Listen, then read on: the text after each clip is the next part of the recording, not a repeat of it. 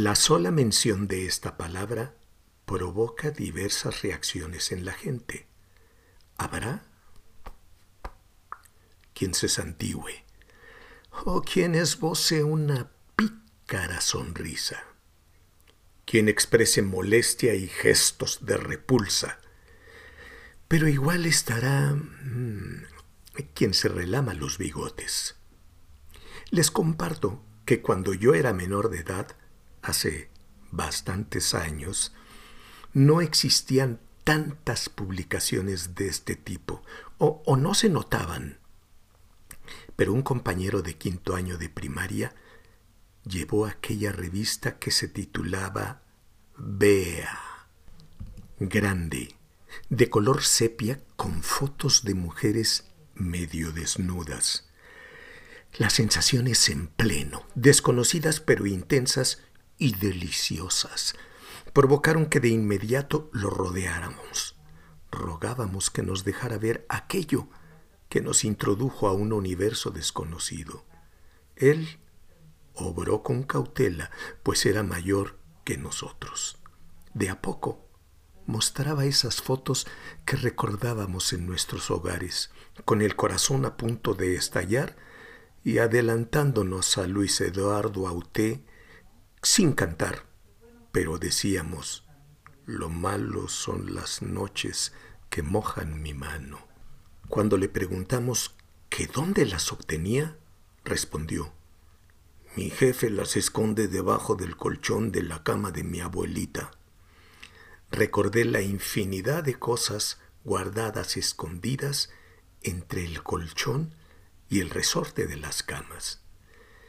Conforme crecimos nos percatamos que había varios tipos de esas revistas, en diferentes presentaciones, algunas con fotos, otra solo con relatos, que aburridas, y unas que mezclaban dichos contenidos.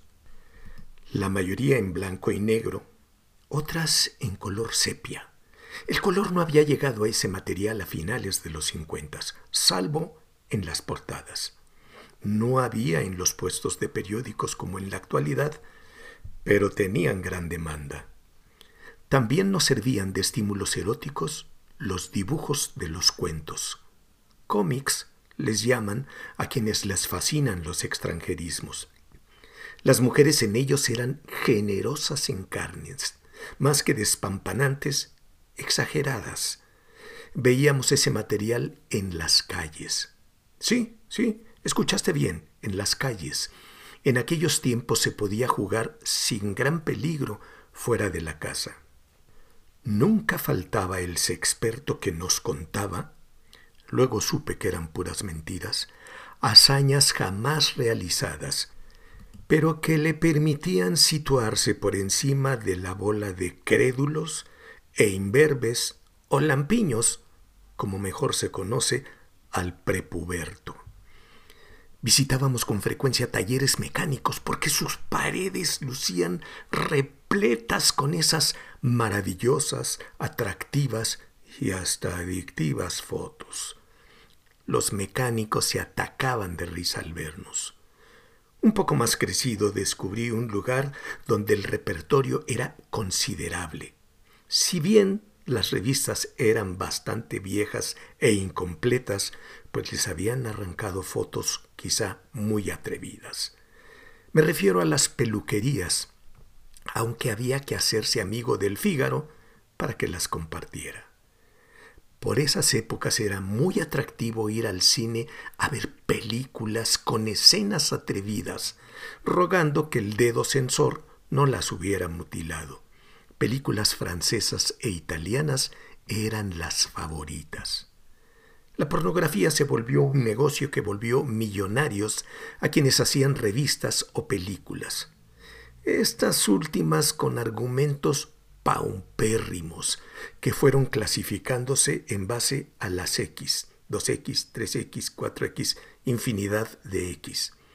Eran adquiridas en secreto hasta que la piratería las llevó a las calles donde se exhibían al principio de forma tímida, pero después desplegadas en masa. Lo mismo pasó con los puestos de periódicos. Revistas de mujeres desnudas ocupaban toda una pared del establecimiento. Eso sí, se advertía que sólo podían comprarlas mayores de edad. Que las personas se exhiban desnudas no es tanto el problema como el hecho de que la mujer sea tratada como objeto y no como sujeto. A más de que se cuentan muchas mentiras, porque las películas, al estar editadas, exhiben hazañas imposibles de igualar. Lo que me parece inaceptable, y de hecho es un delito, es el material donde se han filmado escenas de violencia inusitada. Pero en la actualidad, la pandemia del COVID-19 ha provocado infinidad de cambios a nivel mundial. Sin duda, los más impactantes se relacionan con las personas infectadas y los decesos, que aunque quisiéramos disminuyeran, siguen causando estragos. Desde luego, más en unos grupos sociales que en otros. En el ámbito de la sexualidad han ocurrido cosas que pueden explicarse a causa de un encierro que casi llega al año. Desde siempre se ha considerado que los principales consumidores de esto son los hombres de todas las edades, aunque uno es quien la compra y muchos quienes la disfrutan. Contreras comentó que en una investigación 71% de los hombres y 29% de las mujeres reconocieron ser consumidores de pornografía. Pero en otra investigación con 20.094 personas, 1.2% de las mujeres y 4.4% de los hombres confirmaron tener conductas sexuales adictivas relacionadas con la pornografía, en otro podcast revisaremos lo de adicción sexual o de conductas compulsivas. El que su consumo se haya incrementado notablemente en estos tiempos de encierro obligado puede ser comprensible. Pero Brendler advierte, la novedad mayor fue la adherencia del público femenino. Fin de la cita. En una investigación en Toronto, Canadá, donde entrevistaron a 11 mujeres heterosexuales, bisexuales y lesbianas, dijeron haber entrado en la red para consumir este tipo de material, pero de forma gratuita. Gran parte de lo que vieron trataron de integrarlo en las relaciones con su pareja. Algunas aceptaron que al igual que los hombres, a veces se masturbaban. Se considera que la pornografía es causante de múltiples problemáticas, sobre todo en jóvenes y menores de edad, al ponerlos en contacto con material que puede ser sumamente violento. Esto lo afirman eh, ONU-SIDA, UNICEF, ONU Mujeres, entre otras. Quizás suene atrevido, pero podría aprovecharse el atractivo y la penetración que tiene este tipo de material con público de todas las edades. Sí, tal y como suena. Se pueden realizar campañas educativas en el terreno de la sexualidad desde esas plataformas. Desde luego, requieren de mucha creatividad, pues el material debe ser accesible, atractivo, objetivo, serio y actualizado.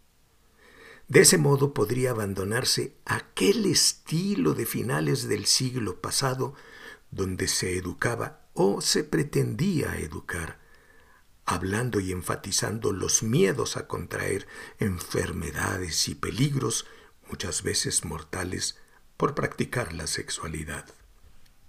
Es preferible hablar de las bondades y el placer al que se puede llegar si se practica la actividad sexual de forma responsable y cuidadosa. Por cierto, las personas que recibieron educación de la sexualidad, contrariamente a lo que piensan algunas personas, retardaron el inicio de sus relaciones coitales. Usaron condón cuando las tuvieron. Poseían mayor autoestima y fueron más asertivas. Lo mejor es que la educación integral de la sexualidad, con todas sus bondades y beneficios, cada vez se imparte más en las escuelas, pese a las falacias propagadas por grupos conservadores que hacen de la mentira una de sus principales estrategias. Nota. Lo más probable es que menores de edad y jóvenes vean este tipo de material, sí, pornografía en vez de regañarles, puedes tranquilizarles.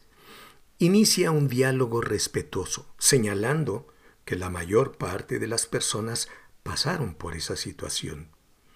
Y advierte que gran parte del contenido es falso y tendencioso. No te conformes solo con escuchar este podcast.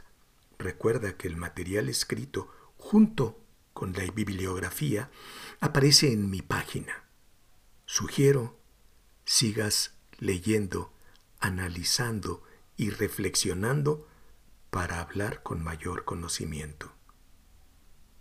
Y no lo olviden, ojalá pronto volvamos a coincidir.